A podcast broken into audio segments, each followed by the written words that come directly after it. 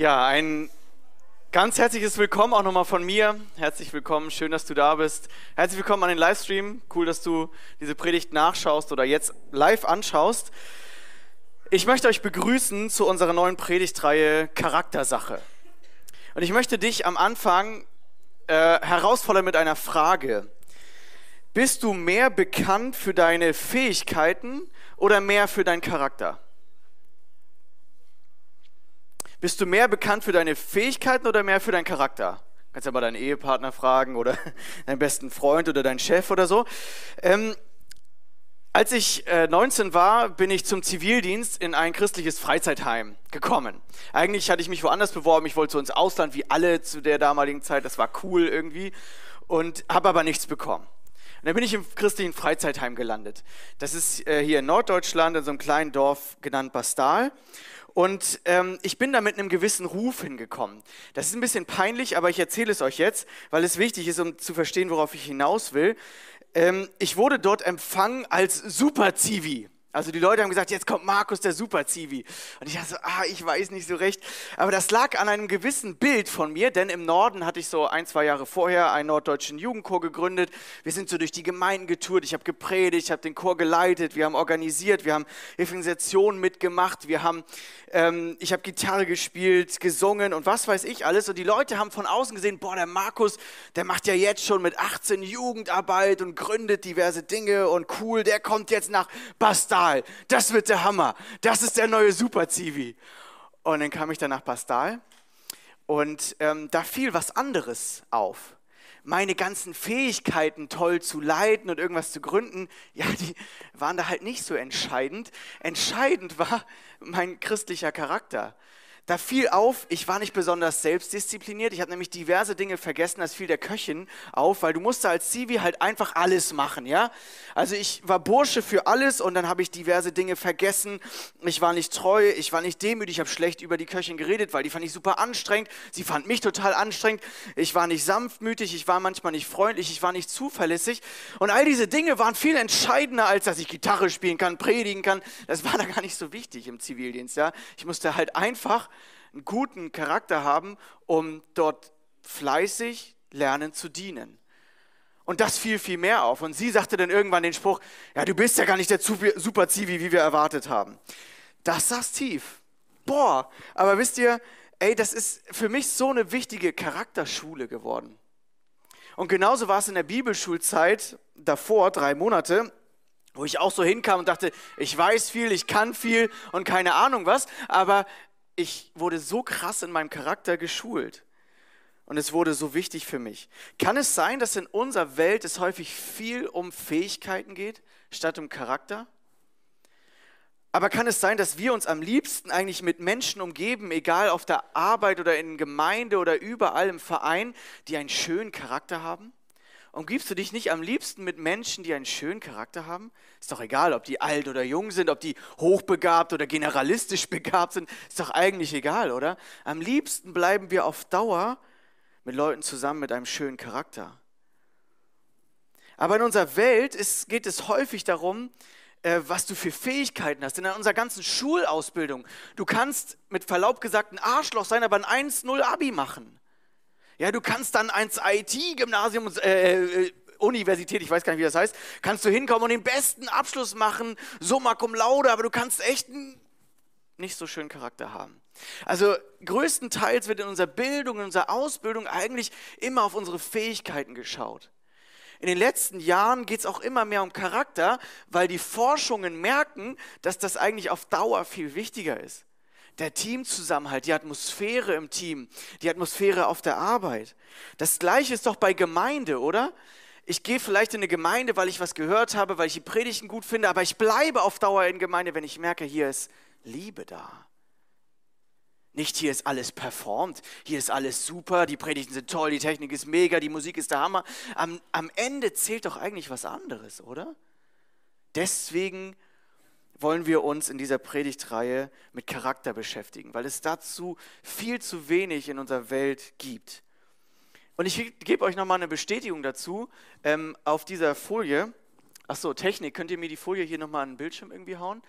Genau, ähm, sonst muss ich mal nach hinten gucken. Hier haben wir eine Statistik eine Statistik, die zeigt, dass auch mittlerweile, das ist eine Statistik von 2022 von der Umfrage, die zeigt, dass es auch den Arbeitnehmern immer wichtiger wird, bei der Wahl des Arbeitgebers nicht mehr, welchen Ruf hat das Unternehmen, ist das jetzt mit einem Stern vorne drauf oder, äh, sondern, oder ist das irgendwie, kann ich da toll Karriere machen, sondern es wird immer wichtiger, wie ist das Arbeitsklima. Das Arbeitsklima wird letztendlich bestimmt durch die Summe der Charaktere, oder? Durch die Werte, die dort herrschen und die da wirklich gelebt werden. Dankeschön. Ähm, und deswegen glaube ich auch, wir, wir fallen auf durch, unseren, äh, durch unsere Kompetenz, aber wir fallen hin wegen unserem Charakter. Howard Hendricks, das ist ein Theologe ähm, und Professor, der hat bis 2013 gelebt, der hat schon damals gesagt, die größte Krise, die wir derzeit erleben, ist eine Führungskrise und eine Führungskri Führungskrisen sind nichts anderes als Charakterkrisen. Das erleben wir doch überall. Ob es in den großen Kirchen ist, ob es in der Politik ist, ob es in den Firmen ist. Man fällt auf wegen seiner Fähigkeiten, man fällt aber hin wegen seinem Charakter. Also merken wir, ja, eigentlich entstehen Krisen gar nicht aus mangelnder Kompetenz. Ich habe das noch nie erlebt, dass sich eine Gemeinde, eine christliche Gemeinde getrennt hat, weil, irgend, weil da war niemand, der predigen konnte. Da konnte keiner die, die Bons abrechnen und das Finanzamt hat gesagt, Entschuldigung mal Leute, ihr könnt hier, ihr, wir müssen den Verein schließen. Habe ich noch nie erlebt. Nein, Gemeinden, Firmen, ähm, Vereine, Institutionen scheitern an Charakteren, nicht so sehr an Fähigkeiten. Und deswegen beschäftigen wir uns jetzt mit Charakter.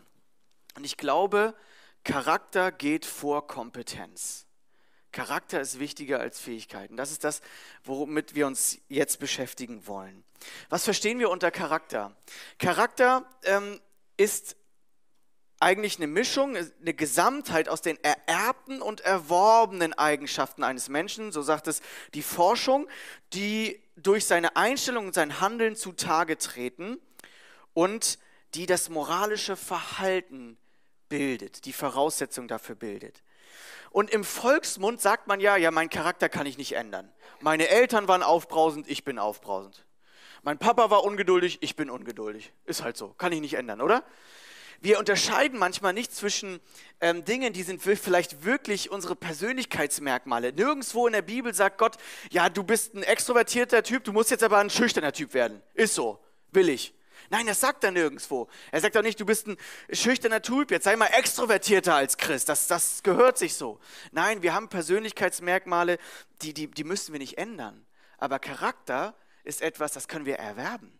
Da können wir durchaus Dinge ändern. Es stimmt einfach nicht, mir ist der Charakter gegeben und ich bin halt so. Ich habe schon immer gelästert, ich muss immer weiter lästern. Ich war schon immer hart, ich werde immer hart bleiben. Ich war schon immer eher so knallhart sachlich, ich werde nie liebevoll bleiben. Die Bibel sagt was anderes und eigentlich die Forschung auch. Wir können an unserem Charakter arbeiten und wir werden uns die nächsten Wochen damit beschäftigen, wie das dann überhaupt geht. Und ähm, wir sehen auch, bei, der, bei dem Thema Leiterschaft, das ist doch mal so als kleines Beispiel, um euch zu zeigen, wie krass das in der Bibel auch welchen Stellenwert es bekommt. Ähm, ein Vers aus 1 Timotheus 3, da geht es um die Leiter in Gemeinde und dort schreibt Paulus, für das Ältestenamt kommt nur jemand von unbestrittener Integrität in Frage. Da steht nicht als erstes, der super cool leiten kann, der total charismatisch reden kann. Wo steht das hier?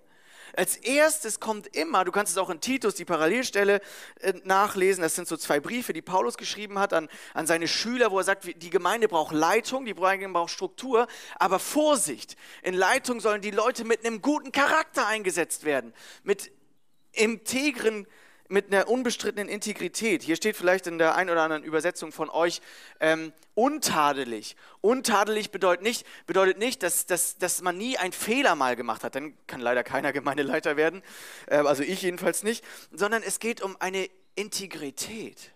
Das heißt, ich habe eine richtige Motivation. Ich bin untadelig in meiner Motivation, in meinem Herz. Ich will mich hier nicht bereichern, ich will hier nicht Leute manipulieren. Es geht nicht über Druck, es geht über vernünftige, über liebevolle, vorbildhafte Leitung. Und es zieht sich so weiter mit den Kriterien, die, die, ähm, die Paulus hier aufzeigt. Ähm, es geht um selbstbeherrscht sein, um nicht jähzornig sein, um nicht äh, alkoholsüchtig zu sein. Das heißt, kein ausschweifenden Lebensstil. Es geht darum, welche Motivation man hat, sich nicht zu bereichern und so weiter. Das heißt, es, Charakter kommt vor Kompetenz. Und dann kommt auch irgendwann, natürlich stehen in der Bibel auch Kompetenzdinge, dass man lehrfähig sein soll, gute Verwalter sein soll und so weiter. Das will ich gar nicht gegeneinander ausspielen. Aber ich will sagen, eigentlich geht es bei der Qualität von christlicher Mitarbeit vorrangig um unseren Charakter. Spannend, oder? Und nicht so sehr um die Ausbildung. Du kannst noch so viel Theologie studiert haben, aber trotzdem ein schlechter Leiter sein. Was nicht heißt, dass wir nicht Theologie studieren dürfen. Wir gehen jetzt in einen Vers rein, den wir uns heute ein bisschen genauer anschauen wollen, in diese Vorbereitung für das Thema Charakter. Und dann kommen wir später zu diesem liebevollen Charakter. Darum setzt alles daran, zu eurem Glauben Charakterfestigkeit äh, hinzukommt und zur Charakterfestigkeit geistliche Erkenntnis. Spannend. Charakterfestigkeit vor Erkenntnis. Hier in der Reihenfolge, im Bibelvers. Manchmal wird das in christlichen Gemeinden umgedreht, habe ich den Eindruck. Und auch bei mir. Zur Erkenntnis kommt, Moment, zur Erkenntnis kommt wieder eine Charaktereigenschaft, Selbstbeherrschung. Das ist eine Frucht des Geistes, mit der wir uns in den nächsten Wochen beschäftigen werden. Selbstbeherrschung kommt Standfestigkeit, zur Standfestigkeit kommt Ehrfurcht, zur Ehrfurcht vor Gott Liebe und darüber äh, zu allen Glaubensgeschwistern und darüber hinaus Liebe zu allen Menschen. Charakterfestigkeit vor Erkenntnis. Hier steht in der wörtlichen Übersetzung Tugend. Aber Tugend ist in, in unserer Sprache schwierig, weil mit Tugend verstehen wir häufig nur einzelne Handlungen. Ah, der hat tugendhaft, heldenhaft gehandelt, der hat irgendwie jemanden gerettet oder jemanden aus dem Graben geholt oder so. Das verstehen wir unter Tugend. Aber Tugend meint die Gesamtheit des vortrefflichen Handelns. Das resultiert aus einem göttlichen Charakter. Und jetzt steht hier, das ist ja crazy, oder? Darum setzt alles daran, zu eurem Glauben Charakterfestigkeit hinzukommt. Ja, muss ich das jetzt selber produzieren? Muss ich das alles selber machen? Muss ich jetzt alles daran setzen, dass ich einen besseren Charakter bekomme? Schaffe ich nie. Habe ich schon ein paar Mal probiert. Ich bin versagt bei meinen Kindern, da bin ich immer wieder zornig geworden.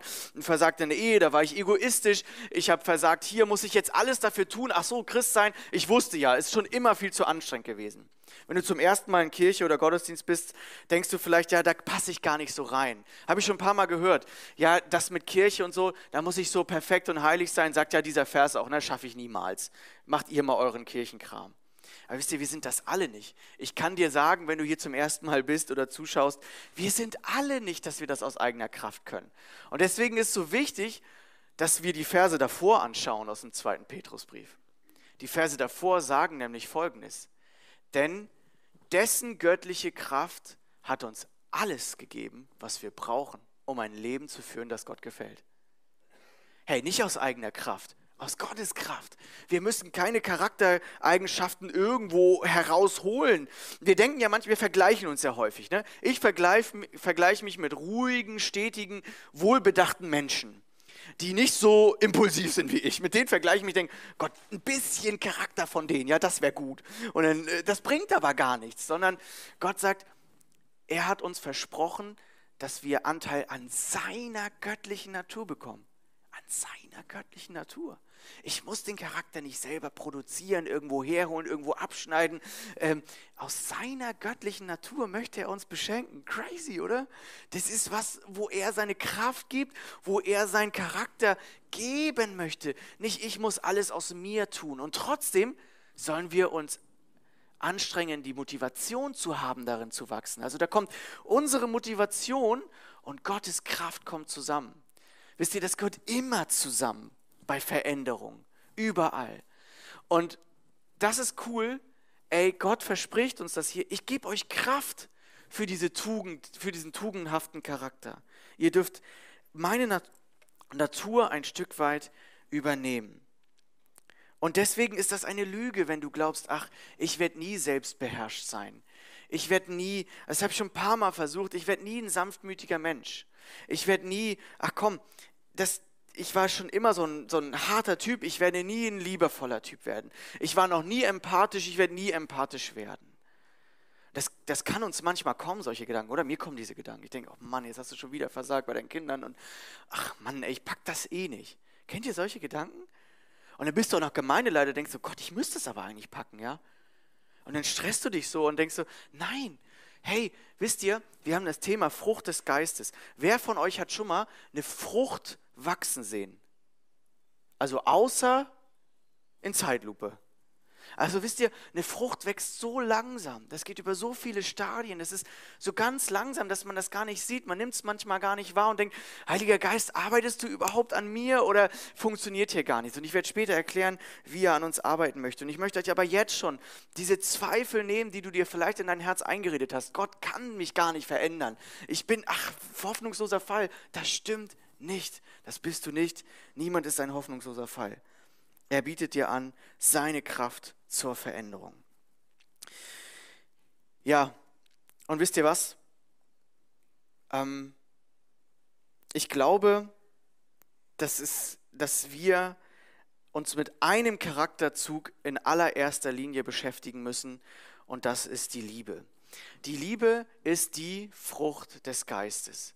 Das Witzige ist, in unserem Vers, den wir gleich lesen werden, steht das in Einzahl. Also es geht um die Liebe, um die Frucht des Geistes, die alles zusammenfasst. Ich möchte nochmal diesen Teil hier abschließen, diesen kurzen Einleitungsteil zu Charakter. Ähm, es ist Gott viel wichtiger, wer du wirst, als was du wirst. Es kann sein, dass du Gott ganz häufig fragst, ach Herr, was soll ich als nächstes tun? Was soll ich werden? Was soll ich studieren? Was, welchen Partner schenkst du mir? Wann passiert das endlich? Hast du schon mal das Gebet gesprochen, wer möchtest du, dass ich werde?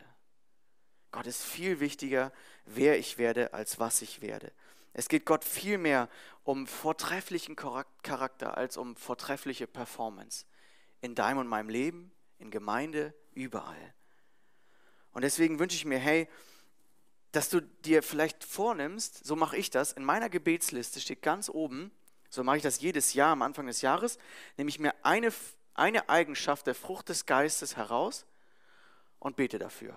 Schon seit zwei Jahren ist es Sanftmut, aber man kann ja auch zwei Jahre hintereinander das Gleiche nehmen, weil wenn man merkt, da muss der Heilige Geist noch länger dran arbeiten. Ja? Aber ich, ich mache das, weil ich, weil ich weiß, hey, sonst bete ich häufig nur für meine Probleme, für meine nächsten Fragen, für meine Schritte, für meine Zweifel, für meine Sorgen, für meinen Beruf oder für irgendwas, Finanzen. Aber ich bete so wenig, dass Gott mich verändert. Und deswegen muss ich es auf meine Liste nehmen. Ja? Und das ist, hey, das ist vielleicht eine Anwendung, die du auch tun kannst. Und jetzt geht es um unseren Text. In, ähm, wir gehen nochmal zu 2. Petrus, ähm, 2. Petrus 1, 5 bis 7. Da ist nämlich interessanterweise auch das Ende, also es fängt an mit Glauben und es endet letztendlich bei Liebe. Alles muss bei uns im Christenleben eigentlich in Liebe münden. Alles muss in Liebe münden. Ohne Liebe ist alles doof. Darum setzt alles daran, dass eurem Glauben, und dann gehen so die, diese geht das wie so ein Bogen. Ich habe da so eine wunderschöne Abbildung gezeichnet. Also, ähm, das war diese Freihandform. Egal. Ähm, da sehen wir, dass es, es gibt Dinge, die, die sind vertikal ausgerichtet. Das ist Glaube, Gottes Erkenntnis und Gottes Furcht. Aber es muss immer wieder zu horizontalem Verhalten führen. Versteht ihr? Und manchmal denke ich, wir Christen, manche sind mega verkopft. Es geht ganz viel um Glauben, Erkenntnis, Gottesfurcht, Theorie und Wissen und was weiß ich, so wie bei den Pharisäern. Und wenn dann aber das Handeln unliebevoll ist, dann ist, dann kommt Jesus und sagt, was ist los mit euch Pharisäer? Ja, der, diese religiöse Elite damals, die war mega mega gut in der Gotteserkenntnis. Die wusste alles. Die hat den Sabbat super vorbereitet. Die hat die Synagoge schön sauber gehalten. Die haben die Gesetze genau eingehalten und sie wussten sie wirklich auswendig, ohne Witz. Und sie konnten allen sagen, was sie besser zu machen haben. Aber wisst ihr, was fehlte? Jesus sagt ihnen immer wieder, das Eigentliche, worum es im Gesetz geht. Das ist das, was fehlt. Und das ist Gnade, Recht, Treue, Liebe und so weiter. Also es kann sein, dass du da oben schwebst, aber dass der horizontale Ebene irgendwie fehlt. Und am Ende mündet hier alles witzigerweise erst in der Bruderliebe, das ist diese Liebe zu den Gemeindegeschwistern, und dann in dieser Agape-Liebe, in dieser göttlichen Liebe, die wir uns gleich ein bisschen anschauen werden. Das ist diese bedingungslose Liebe, die das größte Gebot, sagt Jesus, auch tatsächlich, ähm, in unserem Text gleich bei der Frucht des Geistes, ist Gott zu lieben, den Nächsten zu lieben wie mich selbst. Das ist das Höchste. Es gibt eine Rangordnung, Leute. Es, ist, es sind nicht mal die Top Ten. Es sind nicht die zehn Gebote, es gibt noch was, das alles zusammenfasst und das ist die Liebe. Und ich werde euch heute alles über die Liebe sagen. Nein, nicht, weil es steht so viel in der Bibel drin, dass ich ein Problem hatte, diese Predigt auf 45 Minuten zu kürzen und ihr werdet mal sehen, ob ich es schaffe. Aber letztendlich geht es um Liebe. Wisst ihr, es geht nicht um Kompetenz. Unsere Kids waren letztes Jahr bei einem Schwimmkurs und der Schwimmkurs, der war da in so einem etwas betuchteren Viertel, ja. Das war in so einem Sohlebad. Und der Typ, der hat es echt drauf, ja. Er hatte ein Ziel, alle kriegen Seepferdchen. Das Ziel hat er erreicht. Und er hatte es bestimmt drauf, die, er hat kein Kind untergluckern lassen. Er wusste genau, welche Hilfsmittel zu benutzen waren. Und er, ähm, wirklich, er hat er, war, er, er, er wusste einfach, was man zu handeln hatte und er, er kannte die Tricks und am Ende hat er sein Ziel erreicht. Aber meine Kinder werden niemals mehr da wieder hingehen, weil die Liebe fehlte. Die Liebe fehlte. Leute, das war kein liebevoller Charakter. Der hat das einfach abgefrühstückt. Der kannte nicht mal die Namen. Und der, der, der, der du, du wusstest, meine Kinder fühlen sich unwohl. Nicht, weil er nicht viel konnte, sondern nicht, weil, weil er keinen liebevollen Charakter hatte. Und wir wollen jetzt über die Liebe sprechen. Das Ziel von uns Christen ist immer aus Liebe zu handeln. Und es tut mir so leid, wenn du in Kirche und Gemeinde das Gegenteil schon mal erlebt hast. Wenn du Druck, Manipulation, unempathische Reaktionen, was auch immer erlebt hast. Es tut mir wirklich leid und vielleicht war ich auch daran schuld. Weil das darf niemals sein. Ich habe letztens von einem jungen Bruder gehört, der wurde in eine Ecke gedrängt von einer Frau in unserer Gemeinde. Keine Ahnung, ich weiß überhaupt nicht, wer das war, ist völlig wurscht. Aber der, die meinte, ihm unbedingt Wahrheit sagen zu müssen, aber er war fix und alle und sagte, ich möchte das gerade nicht, ich kann gerade nicht und so, aber sie kam ihm hinterher und, und er ist total verstört von dieser Begegnung und sagte mir, Markus, ich hatte mir eigentlich nur Empathie gewünscht. Alle kommen nur mit theologischen Gesprächen auf mich zu, aber ich wünsche mir einfach Verständnis. Und ich habe mich entschuldigt, weil ich sage, es kann doch nicht wahr sein, dass das in unserer christlichen Gemeinschaft passiert. Und das wünsche ich mir, dass das anders wird. Und jetzt werde ich ein bisschen rasend, weil ich denke, das ist das Hauptziel von Gott. Liebe. Natürlich gehört auch Wahrheit dazu, aber niemals ohne Liebe. Und am Ende ist ohne Liebe einfach alles doof. 1. Timotheus 1, 5, Vers 7, das Ziel aller Unterweisung sind aufgeblähte Köpfe. Nee, Moment, was steht da nochmal? Das Ziel aller Unterweisung ist, auswendig alles zu kennen, die Bibel. Nee, Moment, was steht da nochmal? Das Ziel aller Unterweisung soll die Liebe sein. Jeder predigt. Daran kannst du unsere Predigten messen. Ob du die jetzt magst, dass ich so enthusiastisch bin oder ob du eher einen ruhigeren Prediger magst, ist völlig wurscht. Ähm, aus reinem Herzen, gutem Gewissen, ungeheuchelten Glauben. Das haben einige Leute aus den Augen verloren, sagt Paulus, und sich zu nutzlosem Geschwätz hingegeben. Habt ihr sowas schon mal erlebt? Ich schon. Nutzloses Geschwätz über Nebentheorien, Verschwörungserzählungen, Probleme in der Politik, ähm, Nebendiskussionen theologischer Art und Weise. Das kann man alles mal machen. Aber das Ziel aller Unterweisung niemals vergessen. Liebe. Ja. Und in 1. Korinther 13 wird uns die Liebe sehr klar vorgestellt. Das ist so das hohe Lied der Liebe. Wenn du schon mal bei einer Hochzeit warst mit einem christlichen Prediger, dann hast du vielleicht schon mal dieses Kapitel gehört. Ja, da steht viel über Liebe. Das werden wir uns ein bisschen anschauen. Und ähm, da sagt Paulus so krasse Wörter und ich habe die auf mein Leben angewendet, ja. Und er sagt im Prinzip, das sind jetzt so diese schräg gedruckten äh, Wörter, die stehen nicht in der Bibel, nicht, dass ihr das jetzt denkt, ich habe die Bibel umgeschrieben oder so, es steht extra hier verändert in Klammern, ja, aber nur um das mal zu verdeutlichen, auf meine Situation zurückzuholen. Wenn ich die coolsten Predigten halten könnte, aber keine Liebe hätte, wäre ich ein schepperndes Blech, eine lärmende Klinge. Und wenn ich jedem genau auslegen könnte, was sie besser machen sollten, wenn ich jede Bibelstelle kennen würde und einen Glauben der Bergen versetzen könnte, aber keine Liebe hätte, wäre ich nichts. Und wenn ich richtig viel spende und richtig viel mitarbeite, ja, wenn ich richtig Gas gebe für Gott, aber keine Liebe hätte, dann wäre ich nichts, dann nützt es mir nichts. Und es nützt niemandem etwas. Crazy, oder? Was ist meine Motivation meines Dienstes? Was ist meine Motivation über Jahre meines Dienstes? Ist es noch Liebe? Oder kann es auch manchmal auf der Strecke bleiben? Wir gehen jetzt in unseren Text. Ach ja, das hatte ich schon ein paar Mal gesagt. Merkt euch diesen Satz, ohne Liebe ist alles doof. Vielleicht kennt ihr das noch, wenn ihr in meiner Generation seid. Ähm, liebevoller Charakter vor Kompetenz. Das ist das, worum es geht. Die Liebe ist die Frucht des Geistes. Wir gehen in unseren Bibeltext und du kannst ihn gerne mit aufschlagen, den kannst du die ganzen Sonntage offen lassen.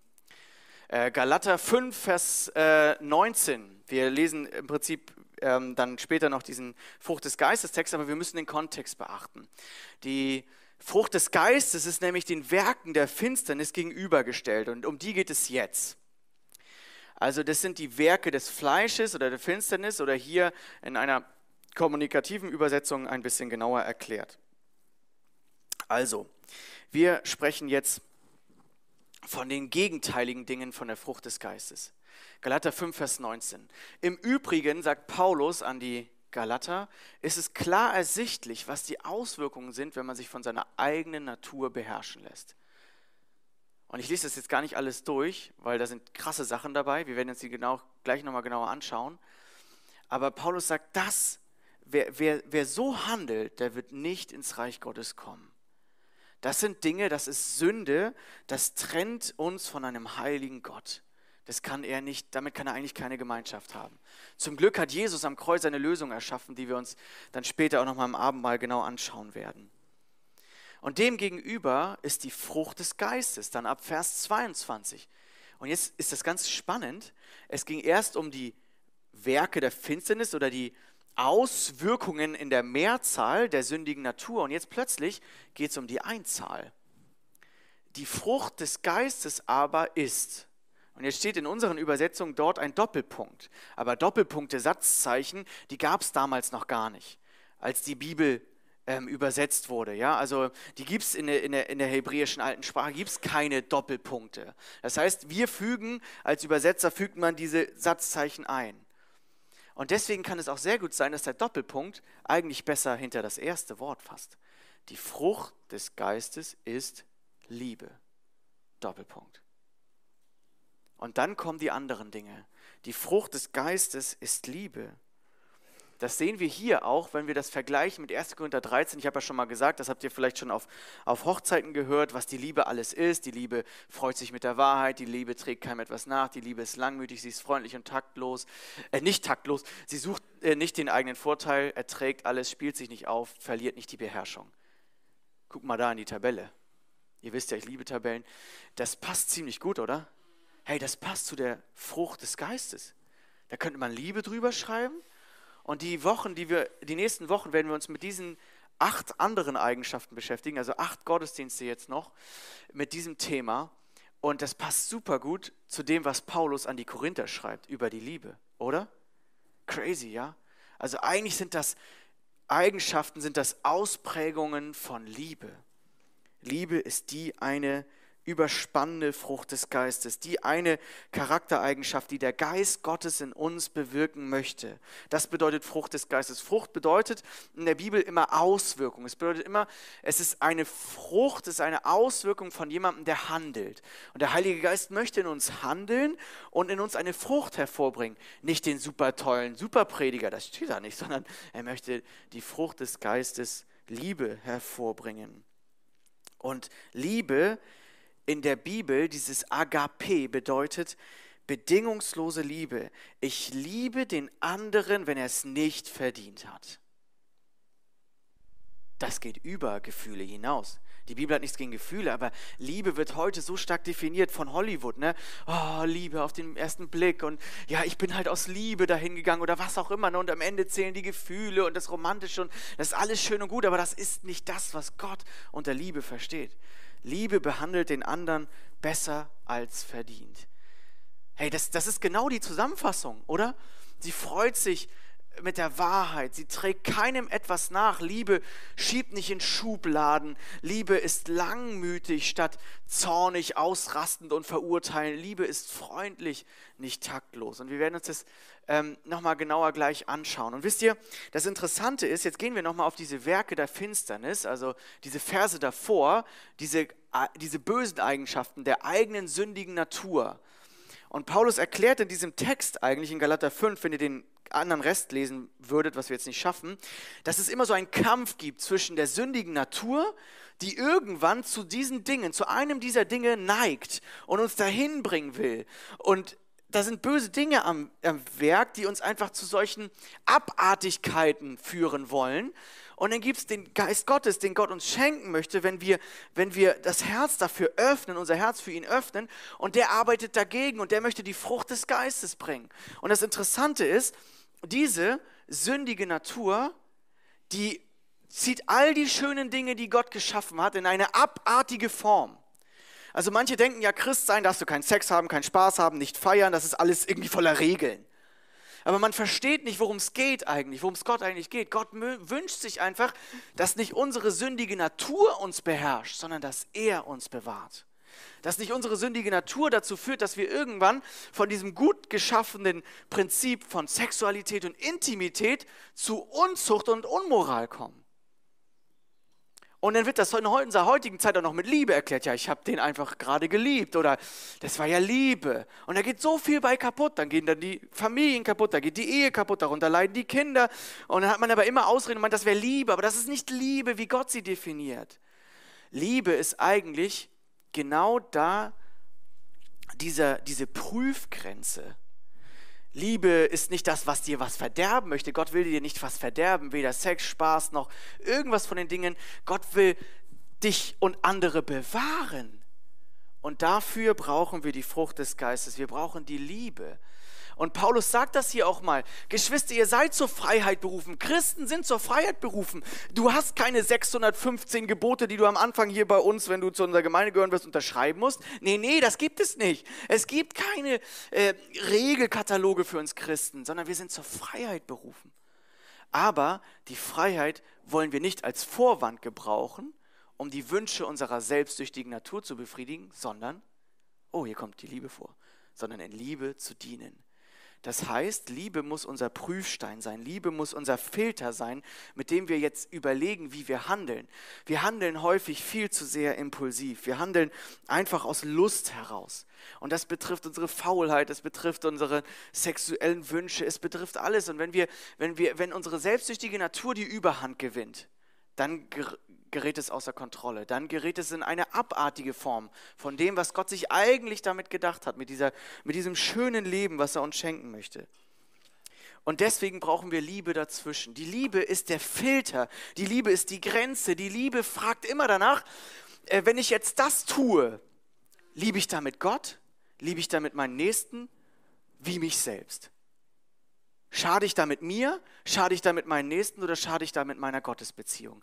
Eigentlich können wir immer die Liebe daran stellen, dabei fragen, wenn wir ein Gespräch führen wollen mit jemandem, wo wir sagen, dem muss ich jetzt mal die Wahrheit sagen. Oder meinem Partner mal was Ordentliches sagen. Oder ich muss mal eine Petition unterschreiben. So geht das nicht weiter in unserer Politik. Ist das immer geprüft an Liebe? Liebe ich damit Gott? Liebe ich damit meinen Nächsten? Liebe ich damit mich selbst, also im Sinne nicht von Selbstliebe, sondern von, ähm, dass ich da gesund mich behandle. Also es sind eigentlich diese drei Ebenen, die perfekt sind für alles, wo wir es überprüfen können. Wir wollen unsere Freiheit nicht an die selbstsüchtige Natur verwenden, weil das bringt immer Schaden hervor. All diese rechten Dinge sind Schaden. Die linken Dinge sind voll schön, ja? Also das kannst du alles genießen, aber wenn du die Liebe nicht dazwischen schaltest, dann passiert irgendwann das. Und wisst ihr, du findest nicht alles in der Bibel äh, über Sünde, du findest nicht jede Sünde in der Bibel. Es gibt ja immer Leute, war ich auch irgendwann mal, ähm, steht das eigentlich in der Bibel, dass das Sünde ist? Irgendwann stellt jeder mal die Frage, ist das eigentlich Sünde? Und wenn ja, steht das? Wo steht das? Und dann fragen wir immer diese Frage. Und äh, ich muss euch einen kleinen Schwank aus meiner Jugend nochmal erzählen. Ähm, wir waren so eine Freundestruppe und da war so ein Mädel, das hat uns so ein bisschen verleumdet. Also so empfunden wir das. Also wir waren so 17, 18, keine Ahnung. Und ähm, dieses Mädel hat gesagt, oh, die benehmen sich, also diese Freundesgruppe, wir waren so ein paar Leute, ein paar christliche Freunde, die so auf den Jugendevents dann immer zusammenhingen und so. Und sie sagte, oh, die, die, behand die behandeln uns alle wie so eine High Society, hat sie gesagt. Ne? Und wir fühlten uns natürlich angegriffen. Und ich war ja schon immer so initiativ und kreativ. Ich hatte eine Idee. Und ähm, dann habe ich einfach für uns alle so Poloshirts bedruckt mit High Society. Steht ja nirgends in der Bibel, dass das falsch ist, oder? Also, ähm, dann haben wir so eine High, mein bester Freund weiß, wovon ich rede, haben wir so High Society ähm, Poloshirts getragen, überall da, wo sie war. Ja? Wir sind dahin und dann haben wir High Society getragen. Könnte mir keiner aus der Bibel widerlegen. Es steht nirgendwo, du darfst keine High Society Poloshirts tragen. Ja, aber war es liebevolles Handeln? Nein, natürlich nicht. Es war arschig. Ja, es war, es war einfach blöd. Ja, aber wir fanden es geil. Ne? Aber was, egal. Also, aber es ist, weißt du, wir müssen nicht immer fragen, ja, wo steht das jetzt in der Bibel? Sondern wir müssen fragen, ist das liebevolles Handeln? Oder wo steht das, ich will das genau gesetzlich haben, wo es in der Bibel steht? Nein, Gott sagt uns doch, die Liebe ist das größte Gebot. Das heißt immer, liebe ich damit Gott, liebe ich meinen Nächsten, liebe ich mich selbst, wenn, oder wie behandle ich mich selbst, wenn ich das tue, was ich jetzt tun will. Und deswegen lass uns mal das zusammenfassen. Wer von Liebe bestimmt wird, geht immer gesund mit seiner Freiheit um. Das heißt, Liebe denkt darüber nach, was ist gut für Gott, für Menschen und für mich. Liebe ehrt Gott, Liebe dient dem Nächsten und Liebe schadet mir nicht. Und deswegen kannst du eigentlich mal überlegen in deinem Leben, wo schadest du gerade deiner Gottesbeziehung, wo schadest du gerade dir und wo schadest du vielleicht sogar anderen.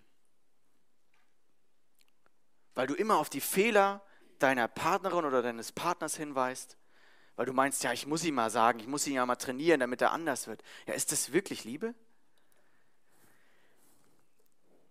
Liebe hat Geduld, Liebe ist freundlich, sie kennt keinen Neid, sie macht sich nicht selbst wichtig, sie bläht sich nicht auf. Sie ist nicht taktlos, sie sucht nicht das ihre, sie lässt sich nicht reizen, sie trägt Böses nicht nach. Sie freut sich nicht, wenn Ungerechtigkeit geschieht, sie freut sich, wenn die Wahrheit siegt. Sie erträgt alles, sie glaubt alles. Sie hofft immer. Sie hält allem stand. Das ist eine krasse Definition von Liebe, oder? Hast du die schon mal in unserer Gesellschaft gehört? Und ich will dir einfach, du kannst dir jetzt irgendeinen Punkt davon mitnehmen. Das sind sau viele Punkte, ich weiß. Und ich habe schon gesagt, Liebe ist wirklich ein großes Thema. Wir könnten eine eigene Predigtreihe darüber machen. Deswegen nimm dir nur einen Punkt jetzt vor. Ich versuche das auf unsere Zeit jetzt mal hier zu übertragen und dich zu fragen, reagierst du vielleicht mehr mit Zorn, Abwendung und Vorwürfen als mit Langmut? Dann nimm dir vielleicht in den nächsten Wochen dieses Gebet vor, Herr, erschaffe in mir ein langmütiges Herz. Wir werden über das Thema noch sprechen. Vielleicht musst du lernen, dich freundlich anderen zuzuwenden, aufrichtig. Vielleicht musst du, das, der, der dritte Punkt ist, da steckt Neid hinter. Vielleicht musst du anderen seine, ihre Situation gönnen und ihre Erfolge und nicht schlecht über sie reden. Vielleicht ist es Punkt 4, nicht zu prahlen, nicht ständig von sich selber zu reden, sondern mal zuzuhören. Und so kannst du diese anderen Dinge von Liebe lesen. Und ich weiß, ey, krasser Anspruch, oder? Aber denkt immer daran, der Heilige Geist will es wirken. Wir dürfen beten, wir dürfen darin, also ich, ich will das hier so krass aufschreiben oder ich habe das hier so niedergeschrieben, damit es uns reflektiert, nicht damit es jetzt Druck macht, sondern damit wir einfach nur jetzt entdecken in dieser Liste, wo ist ein Punkt, wo ich nicht aus Liebe handle, wo mein liebevoller Charakter noch vielleicht noch verstärkt werden könnte von Gott, wo ich mir wünsche, dass Gott reinkommt, dass der Heilige Geist in mir eine Frucht bewirkt das kannst du jetzt für dich vielleicht einen Punkt mal, mach mal, mach mal bei einem Punkt einen Haken und sag, ja, da ist ein Punkt, da würde ich mir wünschen, dass die Frucht des Geistes in mir wächst. Und ich sag dir, es passiert langsam. Und ich habe früher, als ich über die Frucht des Geistes gepredigt habe, äh, immer so gesagt, ja, ähm, wir sollen ja mit dem Geist wandeln, das steht dann so ein paar Verse weiter. Das heißt, mit dem Geist leben. Was heißt denn nicht mit dem Geist leben? Wie wächst denn jetzt die Frucht des Geistes? Es war schon immer und wird immer vielleicht ein Rätsel sein. Und ich habe immer so gesagt, ja, äh, beten und Bibellesen, mit Gott im Kontakt sein und in der, äh, in der Gemeinschaft sein und so, das stimmt alles. Aber mittlerweile würde ich was anderes sagen. Ich würde sagen, die Frucht des Geistes wächst einfach im Leben. Also mit wandeln bedeutet mit dem Heiligen Geist gehen und wahrnehmen und ihn immer wieder auffordern, jetzt arbeite an mir. Und dann der Punkt ist, Wachstum bedeutet ja immer Schmerzen. Es geht dir Wachstumsschmerzen von früher noch, als ihr so einen Schub hattet oder so. Wachstum bedeutet Schmerzen. Und ich glaube, der Heilige Geist führt uns häufig in Situationen, da versagen wir. Und wir denken, ja, wo ist denn jetzt die Frucht des Geistes? Die bräuchte ich jetzt eigentlich, die hätte ich gebraucht. Aber vielleicht will Gott genau in diesen Situationen uns bearbeiten, uns dazu führen, an uns arbeiten. Ähm, und das geht häufig nicht ohne diese Wachstumsschmerzen. Ähm, ich habe ja von, am Anfang von meinem Beispiel von meinem Zivildienst erzählt, ja. Und bei diesem Zivildienst da brauchte ich genau diese Frucht des Geistes. Langmut auf jeden Fall äh, bei der Köchin und so weiter. Natürlich nur bei den anderen. Ne? Also ich brauchte Langmut und Selbstbeherrschung, Zuverlässigkeit, Demut. Ich war ja einfach der, der, der Zivi vom Dienst. ja. Ähm, und das alles habe ich gebraucht. Und ich habe mich manchmal gefragt, Gott, warum hast du mich nicht schön ins Ausland geschickt? Ja? Ich war einsam, ich hatte dort meine erste Wurzelbehandlung, weil ich mich nicht vernünftig darum gekümmert habe, meine Schmerzen ernst zu nehmen. Ich habe also nicht auf mich selbst geachtet. Ich habe die eine Nacht nicht schlafen können, dann bin ich zum Notfall hier Zahnarzt und so weiter. Ne? Ich habe so viel gelernt, aber ich war einsam im Zivildienst. Es war nicht immer alles cool, es war nicht immer alles einfach. Und im Nachhinein fällt mir wie Schuppen von den Augen in der Vorbereitung der Predigt, Jetzt weiß ich auch, warum ich da sein sollte. Denn wenn du in vielen Bereichen deines Lebens Leiter bist oder wirst, dann musst du dienende Leiterschaft lernen. Das hat Jesus gesagt. So wie ich euch gedient habe, sollt ihr einander dienen.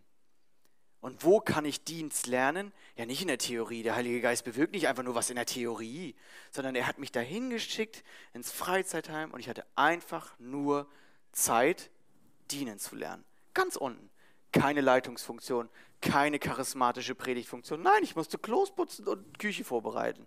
Und das sollte ich lernen. Ich sollte dort sein, weil Gott mich in die Charakterschule genommen hat. Und deswegen möchte ich dich motivieren. Vielleicht nimmt Gott dich in die Charakterschule. Vielleicht bist du in einer Situation, da merkst du, ja, so besonders gut ging es mir nicht oder geht es mir nicht. Und irgendwie bin ich durch eine krasse Zeit und vielleicht bist du enttäuscht von Leuten, enttäuscht von dir, enttäuscht von Gott und du denkst, das, das soll's jetzt sein?